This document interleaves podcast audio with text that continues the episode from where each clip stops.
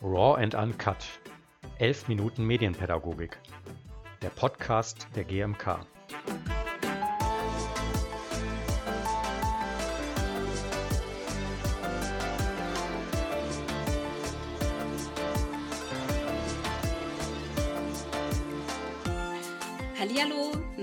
Fast neuen Podcast der GMK Raw and Uncut, 11 Minuten Medienpädagogik. Ich bin Anja Pielsticker und Medienpädagogin in der GMK. Und ja, für alle, die sich jetzt äh, die letzten Folgen gefragt haben, was ist eigentlich diese GMK, möchte ich einmal kurz äh, Licht ins Dunkel bringen. Ähm, die GMK ist die Kurzversion von Gesellschaft für Medienpädagogik und Kommunikationskultur. Und wir sind ein gemeinnütziger Verband, der sich seit mehr als 35 Jahren mit den Themen Medienpädagogik, Medienwissenschaft, Medienkultur und Medienkompetenzförderung beschäftigt und sind deutschlandweit aktiv, vernetzen Menschen, die in diesen Feldern unterwegs sind oder sich eben für diese Themen interessieren. Und in dem neuen Podcast, den wir jetzt ins Leben gerufen haben, sprechen wir unter anderem auch mit unseren Mitgliedern. Und einer ist heute bei mir, der auch Referent äh, beim Forum Kommunikationskultur ist, was morgen startet. Ähm, und mit ihm möchte ich heute wieder elf Minuten lang über Medienpädagogik sprechen und, äh, naja, vielleicht auch eine Minute länger. Bevor ich den Timer stelle, sage ich erstmal Hallo zu Dr. Guido Bröckling. Hallo, schön, dass du da bist. Hallo, Anja. Du bist Medien-, äh, Kulturwissenschaftler und Medienpädagoge, lebst in Berlin und arbeitest äh, so, dort äh, sozusagen im JFF, Institut für Medienpädagogik in Forschung und Praxis. Und genau, bevor wir anfangen, stelle ich jetzt diesen äh, wohlbekannten Timer auf 10 Minuten. Dann haben wir wieder Zeit, uns zu verabschieden.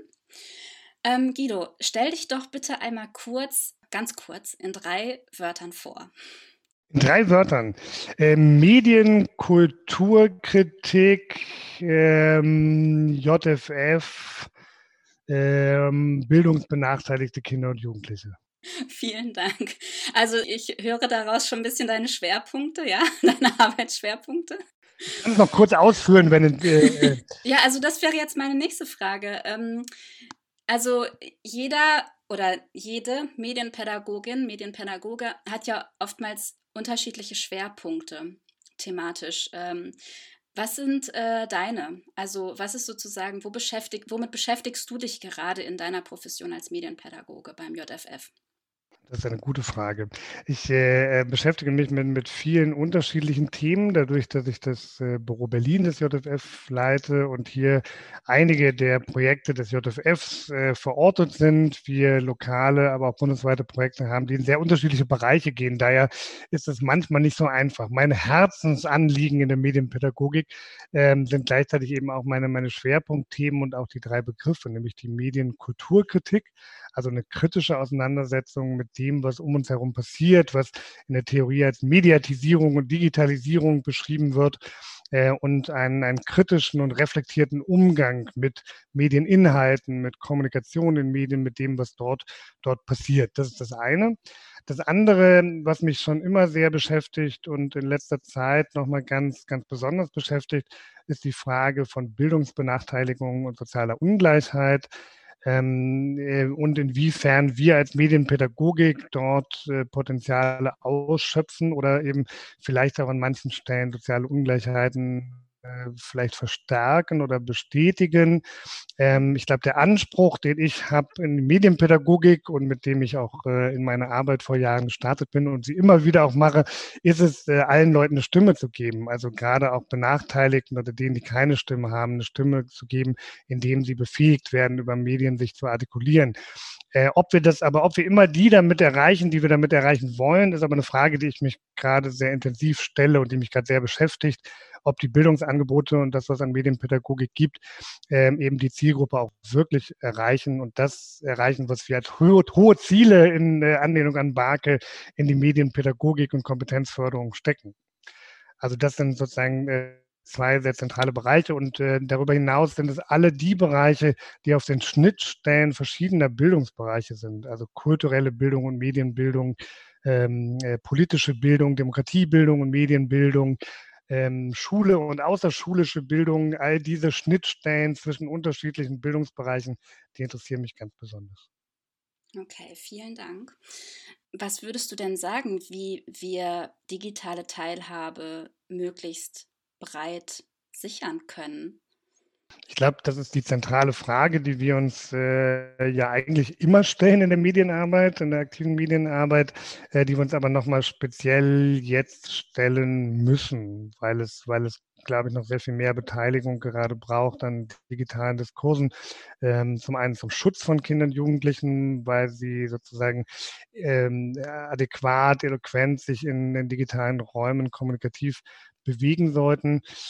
Partizipation ist für mich in dem Fall wirklich, wirklich die Beteiligung mit der eigenen Stimme. Also ich glaube nicht, dass es so sehr darum geht, digitale Beteiligungstools, Partizipationstools zu nutzen und damit äh, Kinder und Jugendliche stärker in Entscheidungsprozesse einzubinden. Das ist eine andere Ebene, das ist ganz wichtig und ganz zentral. Aber die Medienpädagogik hat aus meiner Sicht äh, ganz klar die Aufgabe, ähm, Kinder und Jugendliche zur Artikulation zu befähigen und damit zur Teilhabe. Und das muss auf breiter Basis passieren. Also ähm, während wir einerseits ja Projekte haben, in denen wir mit Kindern, Jugendlichen sehr speziell mit bestimmten Medien in bestimmten Bereichen arbeiten, dass vielleicht auch Kinder, Jugendliche sind, die sehr affin sind für ein bestimmtes Medium, ähm, äh, müssen wir auch und sollten wir auch auf einer breiteren Basis niedrigschwellige aktive Medienarbeit, kreative Medienarbeit und medienpädagogische Reflexionsangebote gestalten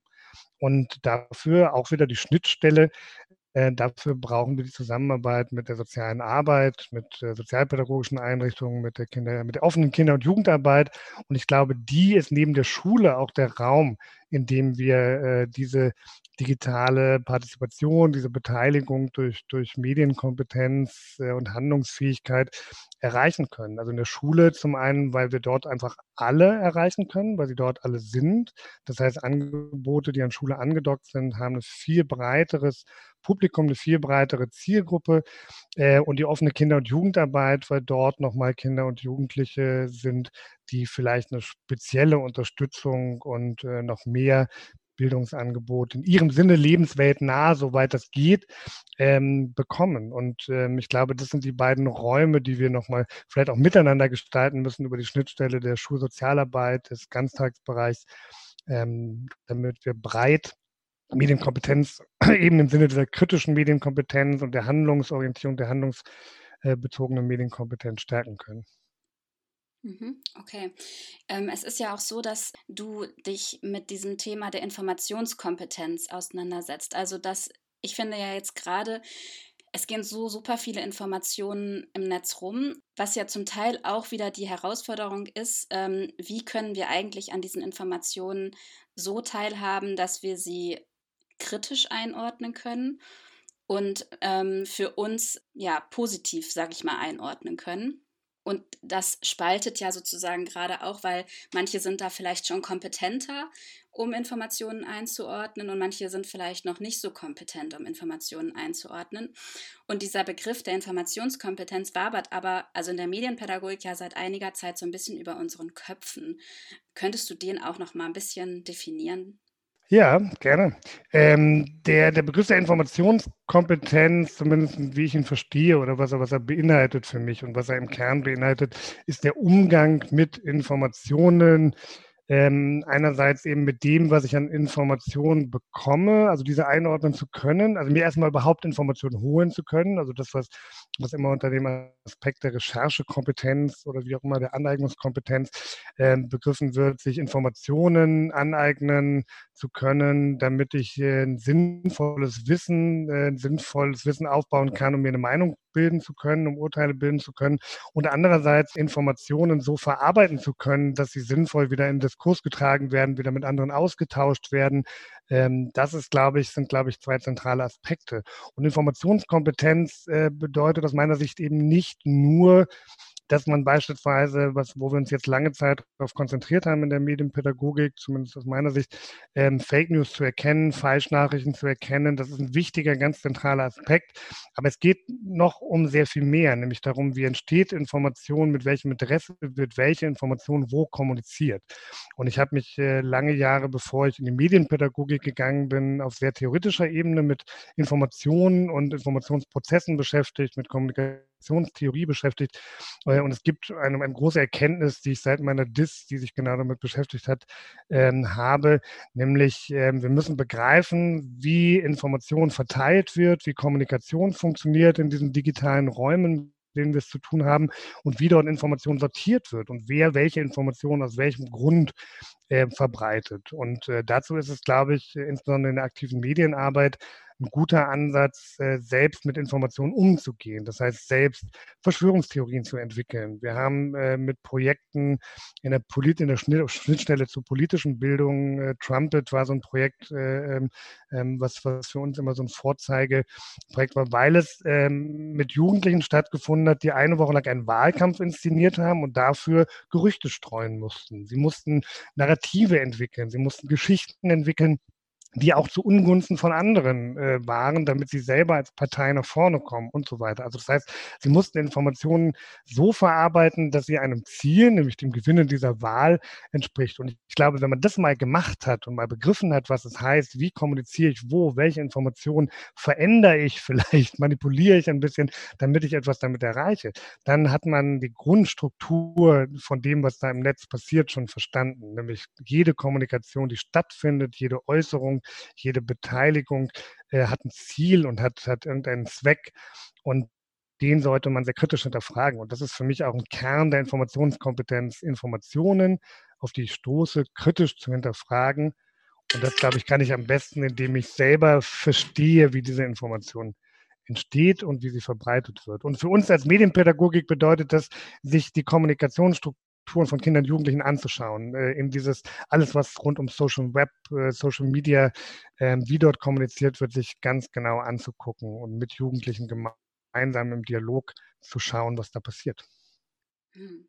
Das ist ja super spannend, weil ich merke halt, dass natürlich äh, eine ganz große Unsicherheit jetzt auch gerade äh, herrscht. Ähm, was bedeutet eigentlich ähm, oder wie kann ich mir meine eigene Meinung bilden? Und ähm, ich merke, dass das doch irgendwie auch ein Prozess ist, in dem wir alle stecken. Also eben nicht nur Kinder und Jugendliche, sondern auch, finde ich, wir Erwachsene gerade nochmal. Und das, ja, dieses kritisch bleiben ist wahrscheinlich so das, was äh, ich gerade so als Fazit darf von mitnehme. Und das auch nochmal dieser, dieser Blickpunkt so, okay, wer verbreitet die Informationen ähm, zu welchem Zweck? Das fand ich jetzt auch gerade nochmal ganz äh, spannend. Dann hätte ich gerne jetzt noch eine letzte Frage an dich, weil dann ist die Zeit schon wieder um. Verrückt. Also, wie nutzt du das Internet für dich persönlich oder wie ähm, bildest du dir deine eigene Meinung im Netz? Also wie kommst du dazu, dass du sagst, okay, jetzt habe ich meine Meinung gebildet und jetzt kann ich das auch vielleicht nach außen tragen? Mhm, gute Frage.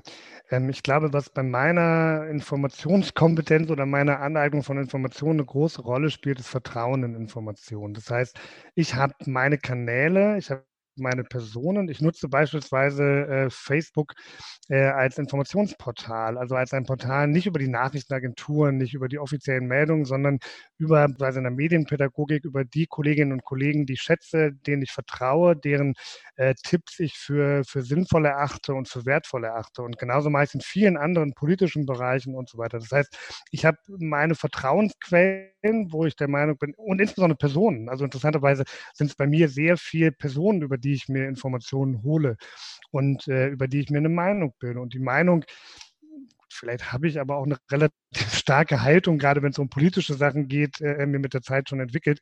Insofern, ja, wenn es um konkrete Meinungen zu einzelnen auftauchenden gesellschaftlichen Phänomenen sind, dann sind die geprägt von dieser Haltung und von dem, was eben mein Kreis und sicherlich auch meine Bubble, meine Filterblase ähm, dazu denkt. Und das ist nicht, äh, ich finde es gar nicht ungefährlich. Also ich bin mir dieser, äh, dieser, dieser äh, eigenen Filterblase und des eigenen Umfeldes, das ja politisch sehr klar ist, also wo ich auch keine großartigen Gegenmeinungen habe, äh, bin ich mir schon bewusst und äh, merke auch immer wieder, dass es ein Widerspruch ist zu dem, was wir mit den Kindern und Jugendlichen versuchen zu klären, dass sie genau diese andere Seite sich anschauen sollen.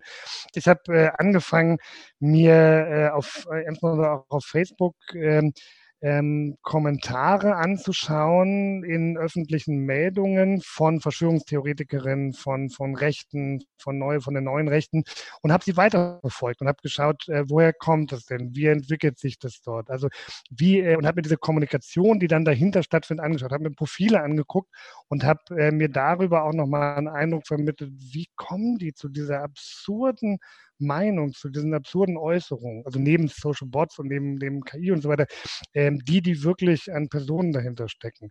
Und es gibt ähm, auch zu meinem eigenen äh, Umfeld, nicht zu meinem aktuellen, aber in meinem Leben habe ich verschiedene äh, Umfelder gehabt, verschiedene äh, Bekanntschaften gehabt.